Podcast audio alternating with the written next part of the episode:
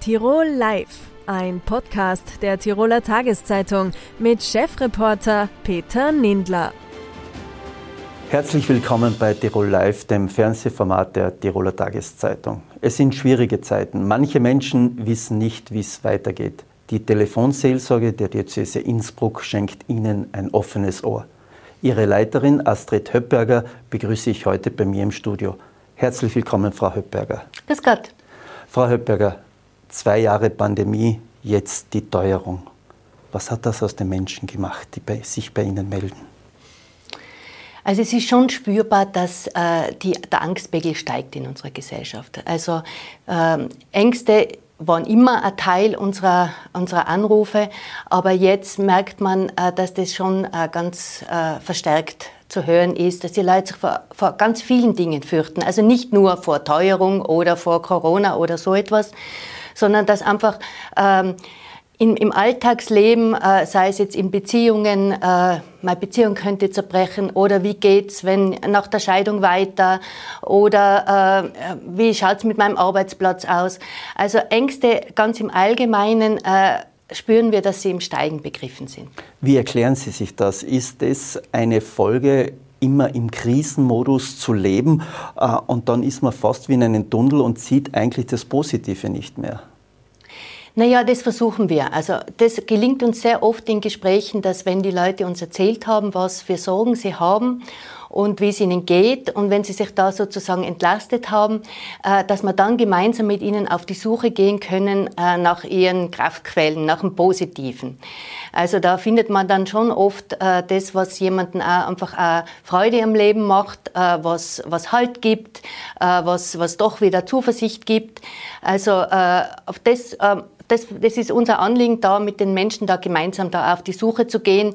Wenn sie zunächst einmal das Gefühl haben, äh, da geht nichts weiter, da ist keine Zukunftsperspektive da, da ist keine Hoffnung da, dass es weitergeht.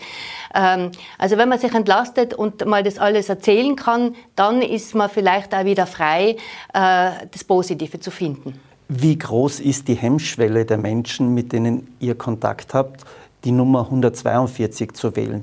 Merkt ihr, dass die eigentlich besonders groß ist? Nein, also die Hemmschwelle ist, würde ich meinen, bei so einer Nummer, wo man anonym anrufen kann, äh, wo es vertraulich ist, die Hemmschwelle ist also bewusst relativ niedrig. Weil man kann ja jederzeit auflegen, äh, wenn, wenn an die Stimme äh, von der Telefonseelsorgerin nicht gefällt. Man hat, man hat sozusagen die Kontrolle über das.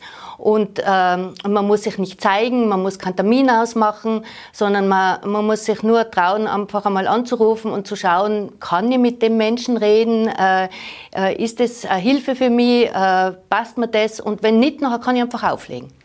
Wenn Sie so eine Kategorie haben der häufigsten Probleme bei den Menschen, die bei Ihnen anrufen, Sie haben 16.000 Anrufe äh, im Durchschnitt, was ist da Ihre, Ihre Liste, wo Sie sagen, da drückt der Schuh am stärksten? Also äh, unsere drei Top-Themen, also Top-Themenbereiche sind Einsamkeit, also sozusagen soziale Isolation, Menschen, die sich sehr allein fühlen, die isoliert sind. Das zweite große Thema sind Beziehungsprobleme und das dritte große Thema sind psychische Erkrankungen. Das heißt, äh, wie kann man, wenn, wenn wir beim dritten Bereich äh, bleiben, psychische Erkrankungen. Seid ihr da so wie, wir leiten die Menschen weiter, geben ihnen Tipps und Ratschläge, wohin sie sich wenden können? Ähm, also wir verstehen uns durchaus als erste Hilfeeinrichtung und äh, kennen uns sehr gut aus, auch im sozialen Netz in Tirol und versuchen die Leute zu ermutigen, äh, weiterführende Hilfe in Anspruch zu nehmen, in eine Beratungsstelle zu gehen, zu einem Arzt zu gehen. Äh, aber das allererste ist, äh, dass wir einfach da sind und zuhören und mit jemandem reden äh, und, und uns anhören, was den Menschen beschäftigt. Also dafür uns Zeit zu nehmen und nicht sofort sozusagen abzuschieben und in einer Schublade, ja, Sie gehören zum Arzt, Sie gehören zur Schuldenberatung, Sie gehören äh, zur Alkoholentwöhnung und so weiter.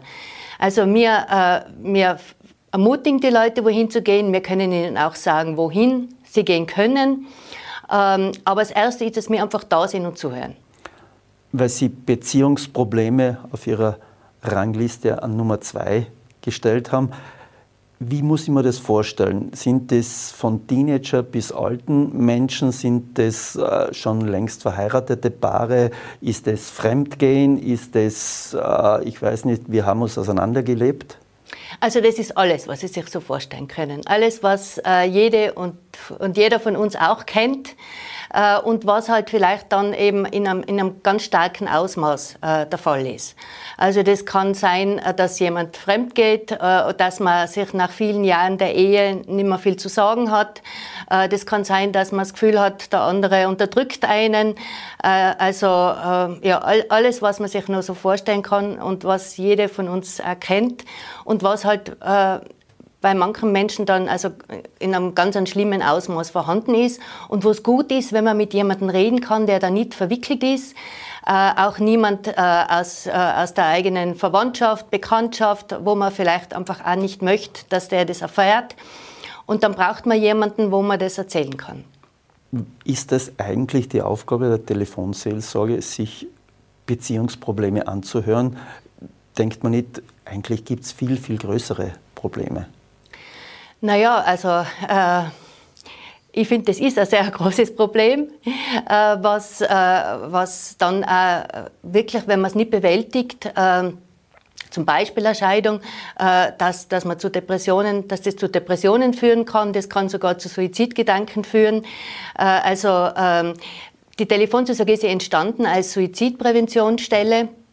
Äh, aber man ist natürlich drauf gekommen, dass man nicht erst dann äh, anfängt, wenn, äh, wenn es schon ganz, ganz ähm, am, am, ärgsten ist und wenn, wenn man schon also knapp davor steht, äh, nicht mehr leben zu wollen, sondern dass man natürlich viel früher anfängt, wenn äh, ein Lebensproblem auftritt äh, und das man bewältigen muss.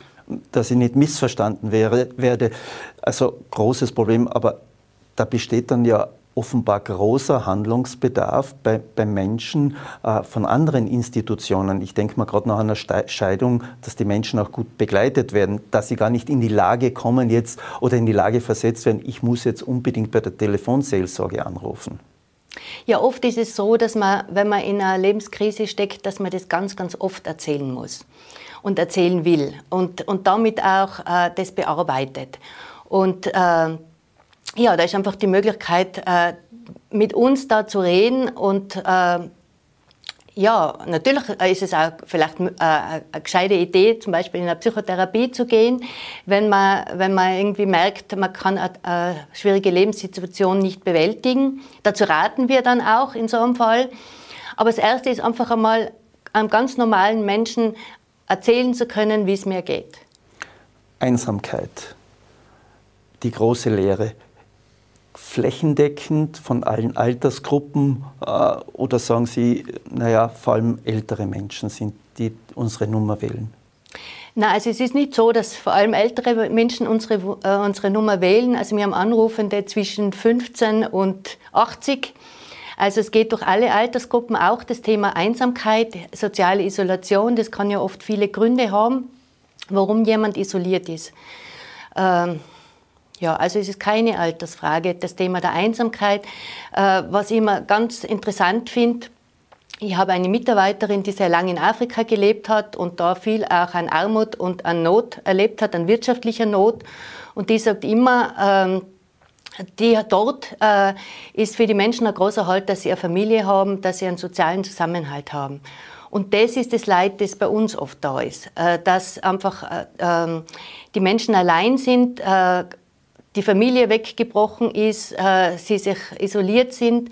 Also die Einsamkeit, äh, würde ich sagen, ist, ist wirklich äh, das größte Leid so bei uns. Heißt das auch, dass die private Not, äh, ihr spürt die private Not am stärksten, weniger die wirtschaftliche? Ja, die wirtschaftliche Not, das ist, das ist so der Hintergrund. Also natürlich haben wir in Krisenzeiten wie jetzt mehr Anrufe, wo es um wirtschaftliche Themen geht. Also um so die Frage, kann ich meine Schulden zurückzahlen? Wie wird es mit meiner Firma weitergehen? Ähm, jetzt ist Mobbing am Arbeitsplatz. Äh, also so wirtschaftliche äh, und Fragen in diese Richtung, die sind schon stärker da, äh, sind aber oft der Hintergrund und so ein Teil des, der, der schwierigen Situation. Weil Sie Mobbing angesprochen haben, ist es auch viel häufiger, geworden bei Ihnen, wo Sie sagen, die Leute melden sich, weil sie gemobbt werden, weil jetzt reden wir über Hass im Netz, auch, auch dieses Hass im Netz-Problem und das ist sicher ausartet bis, äh, was man sich auch gar nicht vorstellen kann, bis Menschen, die in den Suizid getrieben werden. Ist das auch verstärkt bei Ihnen spürbar? Ähm, also Mobbing Anrufe zum Thema Mobbing kennen wir schon seit 20 Jahren. Also das ist jetzt nichts Neues für uns. Aber äh, was wir durchaus auch spüren, das ist äh, einfach eine Aggressivität uns gegenüber, dass Menschen einen ganz einen hohen Level an, an, Hass und an Wut haben auf irgendjemand anderen und dann auch mit uns nicht freundlich sind. Also die rufen dann an und sind sehr aggressiv und schimpfen über das und schimpfen über jenes und schimpfen über uns. Also äh, das spüren wir ganz stark, äh, dass, dass irgendwie so auch so die Aggressivität steigt. Wie geht es Ihnen dabei, äh, wenn solche Leute anrufen, die aggressiv sind, die gegenüber Ihnen aggressiv sind? Äh, schafft man die Leute wieder zu sagen, bitte runterkommen oder ist man da teilweise machtlos? Ja, es kommt drauf an. Also manchmal ist es so, dass wirklich, wenn man, wenn man dranbleiben kann und wenn es jetzt nicht zu arg wird mit zu wilden Beschimpfungen, äh, dass, man, dass sich jemand dann ausschimpft und dass man so der, der zu dem kommt, was der Hintergrund ist. Äh, dass jemand momentan so wütend ist auf, äh, auf seine Familie, auf Gott und die Welt und so. Also dann ist es, es ist durchaus möglich, jemanden also da wieder zu beruhigen und runterzukommen. Und manchmal nützt halt nichts anderes, als zu demjenigen zu sagen, äh, wissen Sie, wenn Sie mal mit solchen Schimpfworten kommen und auf die Art und Weise dann äh, rede mit Ihnen nicht weiter und ich beende das Gespräch. Das ist natürlich auch. Wir haben vorher die Nummer 142 erwähnt. Wann sollten die Leute zum Hörer greifen? Ja, immer wenn Sie so das Gefühl haben, äh, Sie sind in einer schwierigen Lebenssituation und Sie brauchen jemanden zum Reden. Und dann würde ich es einfach ausprobieren. Was auch ganz wichtig ist, äh, das habe ich noch nicht erwähnt, wir haben ja nicht nur äh, die Möglichkeit, mit uns per Telefon Kontakt aufzunehmen, sondern auch die Online-Beratung. Da haben wir also eine webbasierte, ein webbasiertes sicheres System, wo man mit uns chatten kann, wo man mit uns mailen kann. Und diese Schiene, die betreiben wir gemeinsam mit den anderen österreichischen Telefonseelsorgestellen. Es gibt in jedem Bundesland eine. Und äh, gerade während der Pandemie konnten wir das ausbauen. Äh, wir haben jetzt sechs Stunden am Tag die Möglichkeit, mit uns zu chatten, jeden Tag von 16 bis 22 Uhr. Und das war wahnsinnig gefragt. Also das ist äh, etwas, was vor allem Menschen unter 40 nutzen und äh, wo ähm, sehr äh, schwere, schambesetzte, tabuisierte Themen daherkommen, also noch heftiger als am Telefon und wo wir sehr viel zu tun haben. Also das wird auch sehr genutzt und ist überreichbar einfach über unsere Homepage www.telefonseelsorge.at. Abschließende Frage, mit wem redet die Frau Höppberger über das, was sie tagtäglich erlebt? Äh, ich rede vor allem mit meinen Kolleginnen. Also wir sind drei Hauptamtliche zu den 90 Ehrenamtlichen dazu. Und wir drei Hauptamtliche haben einfach auch die Notwendigkeit, also miteinander uns auszutauschen äh, und wir gehen auch in Supervision. Also, dass wir uns auch helfen lassen, äh, weil das halte ich für ein wichtiges Prinzip, dass man, wenn man sozusagen auf der helfenden Seite normalerweise ist, dass man auch sich bewusst ist, dass man auch selber sich Unterstützung holen muss. Frau Höppberger, vielen Dank für das Gespräch. Danke Ihnen. In den vergangenen zwei Wochen hat das Land Tirol drei Abschussbescheide gegen Problemwölfe erlassen. Darunter auch ein Wolfsbärchen im Osttirol. Wie sich jetzt herausstellt, hat das Bärchen auch zwei Welpen. Die Empörung ist groß. Naturschutzorganisationen wie WWF und Naturschutzbund üben heftige Kritik. Der WWF hat auch bereits wieder eine Beschwerde angekündigt. Vom WWF begrüße ich jetzt den Experten im Wolfsfragen, Christian Bichler, hier bei uns im Studio. Herzlich willkommen, Herr Bichler. Vielen Dank für die Einladung. Herr Bichler, Dutzende Schafe wurden gerissen, auch ein Ochse. Warum die Beschwerde des WWF? Ja, der WWF und nicht nur der WWF, sondern wir wissen, dass seit 15 Jahren Wölfe wieder nach Österreich zurückkommen und dass leider Wölfe, wenn sie zurückkehren in einen Lebensraum, wo es sehr, sehr viele ungeschützte Nutztiere gibt, auch immer wieder in Konflikt mit unserer Nutztierhaltung kommen. Und das ist tragisch. Aus unserer Sicht könnte man das aber anders verhindern, nicht durch Abschüsse, weil ein Abschuss löst eigentlich langfristig genau gar nichts. Braucht jetzt eine Vorwärtsstrategie und hier ist aus unserer Sicht Herdenschutz das richtige Mittel. Wir schauen uns jeden einzelnen Abschussbescheid genau an und bei beiden Fällen haben wir uns entschieden, einen, eine Beschwerde ähm, einzureichen. Weil Sie erwähnt haben, den Herdenschutz, jetzt ist gerade das Gebiet äh, in Lavand, da gibt es einen Zaun, das ist eingegrenzt und trotzdem hat da der Wolf offenbar gerissen, wie die DNA-Proben ergeben haben. Also es funktioniert ja der Herdenschutz nicht überall. Muss man da nicht die Problemwölfe entnehmen? Ich kann mich nur an das halten, was das Fachkuratorium auch schriftlich wiedergegeben hat. Und hier steht, dass es sich um ungeschützte Nutztiere, Schafe gehandelt hat. Äh, warum? Äh, weil der Herdenschutz Gott sei Dank zwar dort schon äh, in die Gänge gekommen ist, aber letzten Endes äh, waren die Schafe dann dennoch wieder ungeschützt. Die Schafe sind aus dem Nachtpferch ausgebrochen und wurden praktisch dann wieder außerhalb, wo sie ungeschützt waren, von den Wölfen gerissen. Leider äh, machen wir alle zu Beginn oft äh, erst Erfahrungen mit dem Thema Herdenschutz und deswegen ähm, passieren auch ähm, Kleinigkeiten, Fehler auch äh, hin und wieder. Hier braucht es aber eher mehr Know-how, eine Verbesserung des Herdenschutzes. Jetzt zu sagen, dass der Herdenschutz generell nicht funktioniert, das wäre mir viel zu schnell.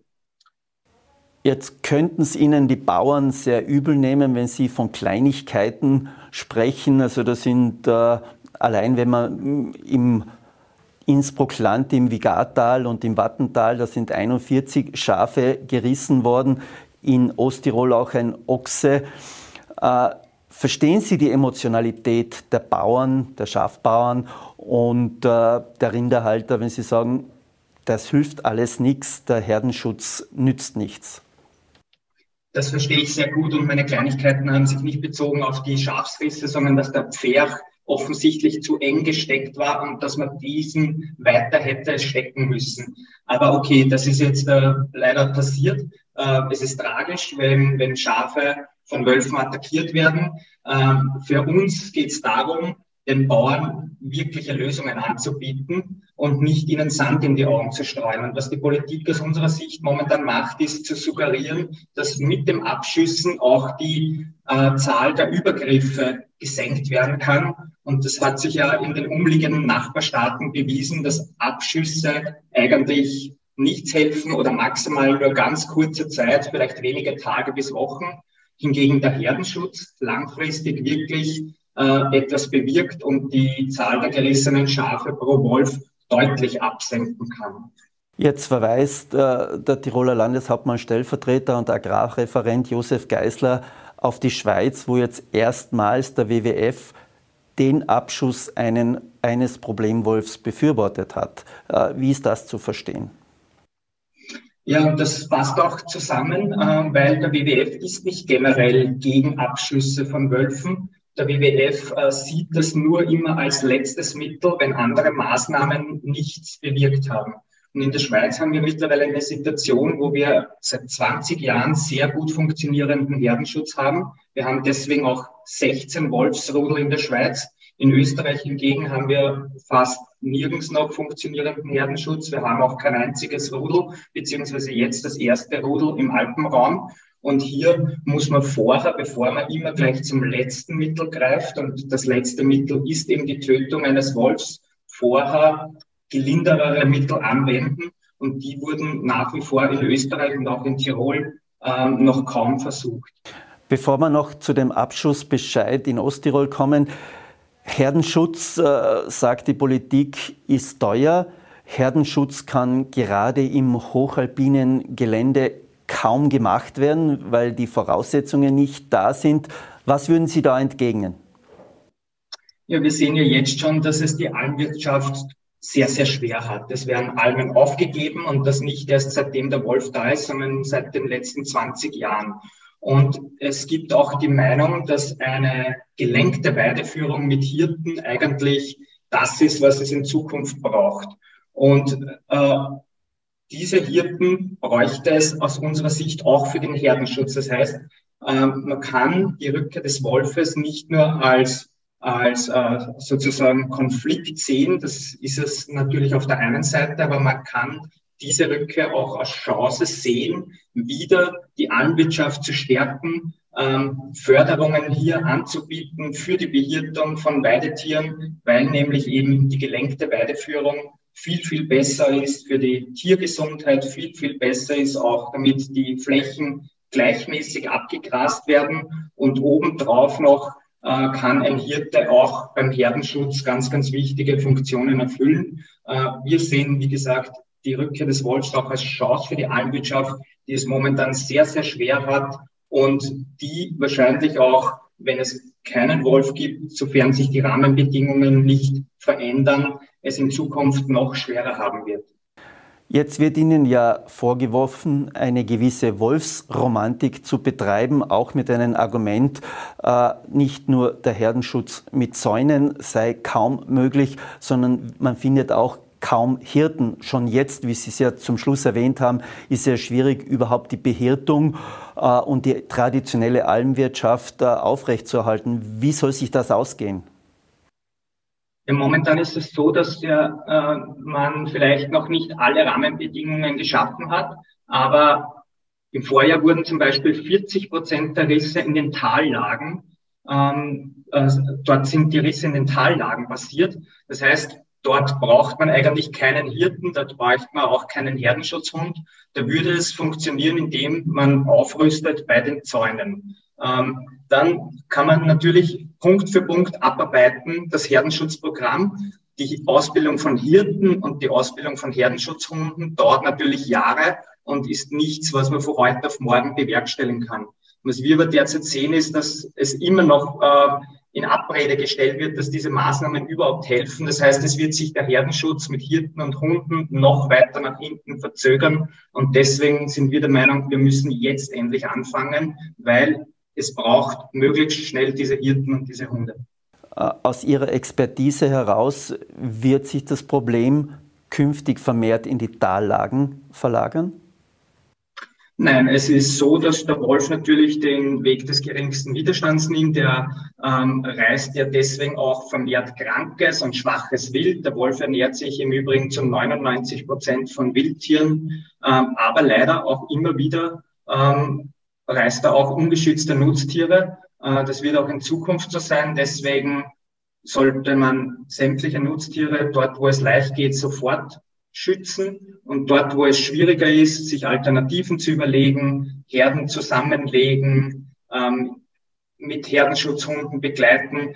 Wie gesagt, das ist nichts, was man von heute auf morgen äh, gleich bewerkstelligen kann. Nur die Politik hat wirklich die letzten zehn Jahre verschlafen und ich fürchte, dass mit der momentanen Abschusspolitik ähm, diese, diese, ähm, dieser Stillstand beim Thema Herdenschutz weiter einzementiert wird. Weil Sie das erste Rudel, das sich möglicherweise im Alpenraum bildet, in Osttirol angesprochen haben. Die Empörung ist groß, äh, der Abschussbescheid für das Bärchen ist aufrecht, äh, die Welpen äh, sind dann da. Ähm, was soll sich bei einem Rudel oder was ist positiv an einem Rudel? Wie gesagt, ein Rudel ist nicht nur negativ zu sehen, sondern ein Rudel kann auch Ruhe und Stabilität hineinbringen, denn ein Rudel nimmt ein gewisses Territorium ein. Es lässt innerhalb des Territoriums keinen anderen Wolf zu und ein Rudel kann man erziehen. Äh, Wölfe sind sehr intelligente Tiere und wenn die gelernt haben, dass Schafe oder andere Nutztiere nicht leicht zu erbeuten sind oder sogar ein, ein, ein Stromschlag davon ausgeht, weil sie eben äh, in Berührung mit Herdenschutzzäunen kommen, die Wölfe, dann lassen sie in der Regel von diesen Nutztieren ab. Und dann hat man Ruhe in einem Gebiet, man hat immer wieder mit denselben Wölfen zu tun, während man beim Abschuss eines Wolfes sicher sein kann, dass der nächste Wolf wiederkommt und auch der wird wieder ungeschützte Schafe ähm, attackieren. Deswegen auch äh, unser Appell, nicht die Rudelbildung generell schlecht sehen, sondern sogar als positiv sehen, weil dann mehr Ruhe ins Gebiet kommt. Und äh, wir wissen ja mittlerweile aus der äh, gerade eben publizierten Schweizer Studie, dass die Wolfsrudelanzahl im Alpenraum auch anwachsen wird. Das heißt, es ist nur eine Frage der Zeit, bis dass sich mehr und mehr Rudel auch in Österreich bilden im Alpenraum. Der erste Abschussbescheid im Oktober des Vorjahres wurde vom Landesverwaltungsgericht gekippt. Gehen Sie davon aus, dass das auch diesmal bei den beiden Bescheiden einerseits in Innsbruck-Land und andererseits in Osttirol auch so passieren wird? Ja, ich könnte mir vorstellen, dass der Landesverwaltungsgericht ähnlich urteilt, wie er auch beim letzten Mal geurteilt hat. Ähm, wissen tut man es natürlich nicht, da muss man abwarten. Ähm, wir haben aber hier es auch mit einer neuen Situation zu tun. Gerade bei der Rudelbildung in Osttirol ähm, kommen ja weitere Komponenten hinzu. Äh, wir haben hier große Rechtsunsicherheit. Die Elterntiere sind zum Abschuss freigegeben. Die jungen Welpen müssen, wenn die Eltern geschossen werden, verhungern. Ähm, hier gibt es auch Verstöße gegen das Tierschutzgesetz. Hier ähm, gäbe es wahrscheinlich auch Verstöße gegen das Strafgesetzbuch. Also da kommen noch einige andere äh, gesetzliche äh, Materien hinzu. Abschließend die Frage, wie realistisch ist es überhaupt, dass die Wölfe gefunden und dann überhaupt abgeschossen werden können? Äh, es wird ja erzählt, dass das äh, fast ein Ding der Unmöglichkeit ist. Bei einzelnen Wölfen ist es ähm, vielleicht noch schwieriger, weil sie natürlich ein großes Streifgebiet einnehmen und man nicht weiß, wo sie sich aufhalten. Bei Rudeln ist es in der Regel schon so, auch wenn sie ein riesen Streifgebiet haben, benutzen sie natürlich teilweise dieselben Wege immer wieder. Deswegen lassen sich Rudel auch sehr gut beobachten und kontrollieren mit Fotofallen oder es gelingt dann auch die Besenderung einzelner Wölfe. Ähm, in Kärnten selbst hat man gesehen, dass sechs Wölfe zum Abschluss freigegeben worden sind und kein einziger dieser Wölfe ist erlegt worden. Also man sieht schon, dass es eigentlich äh, fast unmöglich ist, auch ähm, einzeln herumstreifende Wölfe zu schießen. Wie gesagt, bei einem Rudel, äh, glaube ich, ist das äh, vielleicht etwas, etwas leichter. Herr Bichler, vielen Dank für das Gespräch. Das war Tirol Live für heute. Wie immer können Sie Tirol Live auf dd.com nachsehen und überall, wo Sie auch sind, als Podcast nachhören. Tirol Live, ein Podcast der Tiroler Tageszeitung. Das Video dazu sehen Sie auf tt.com.